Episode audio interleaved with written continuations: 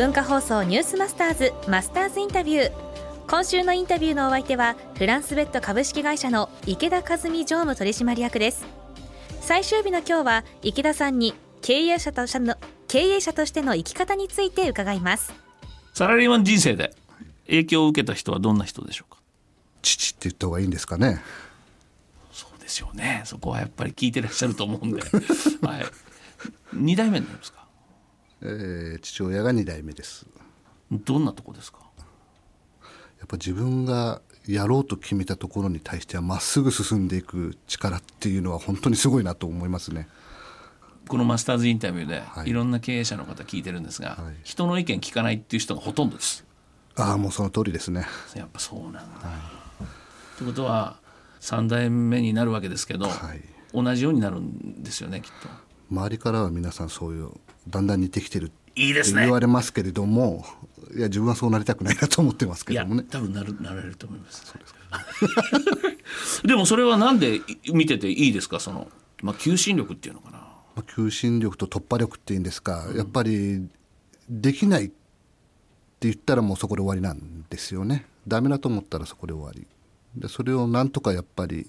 まあ、弊社メーカーですのでこういった商品を作ろうと思った時に、まあ、どこまで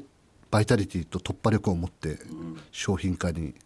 こぎつけるかってやっぱ気持ちの部分も非常に重要だと思うんですよね。それをまあやり抜く力があるっていうのは、まあ、弊社社長あとはまあ弊社の社員さん含めて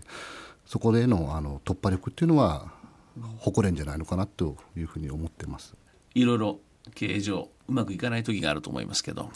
そういう時はどうやって解決するんですか？モチベーションを保つと言いますか？弊社はフランスベッドの社員ですので、はい、まあ、フランスベッドで一晩寝ると次の朝は気持ちよく悪いことは忘れて前向きにあの仕事をもう一度進めると。まさに快適な睡眠ですね。はい。今後のこれだけはやりたいと、まあ、一番あの私が仕事をしていく中で重要だと思っているのはやっぱりあの株主さんであったり、えー、ステークホルダーさんとの関わりっていうのはまあ重要だと思ってるんですけれどもやっぱそれ以上に、まあ、弊社で仕事をしている社員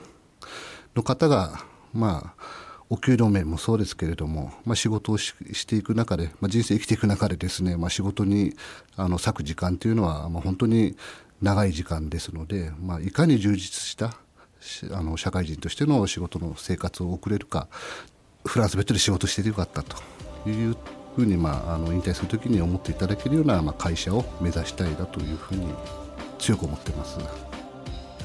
ということで、えー、フランスベッドの池田和美常務にね、はい、えー、お話を聞いてきましたがやはりトップに立つ人はみんな人の意見は聞かない。自分で突破していく突破力っていう話をされますね。うん。えー、ということで、えー、寝る時間と、うん就業してる時間って仕事してる時間って約8時間8時間と同じなんだよね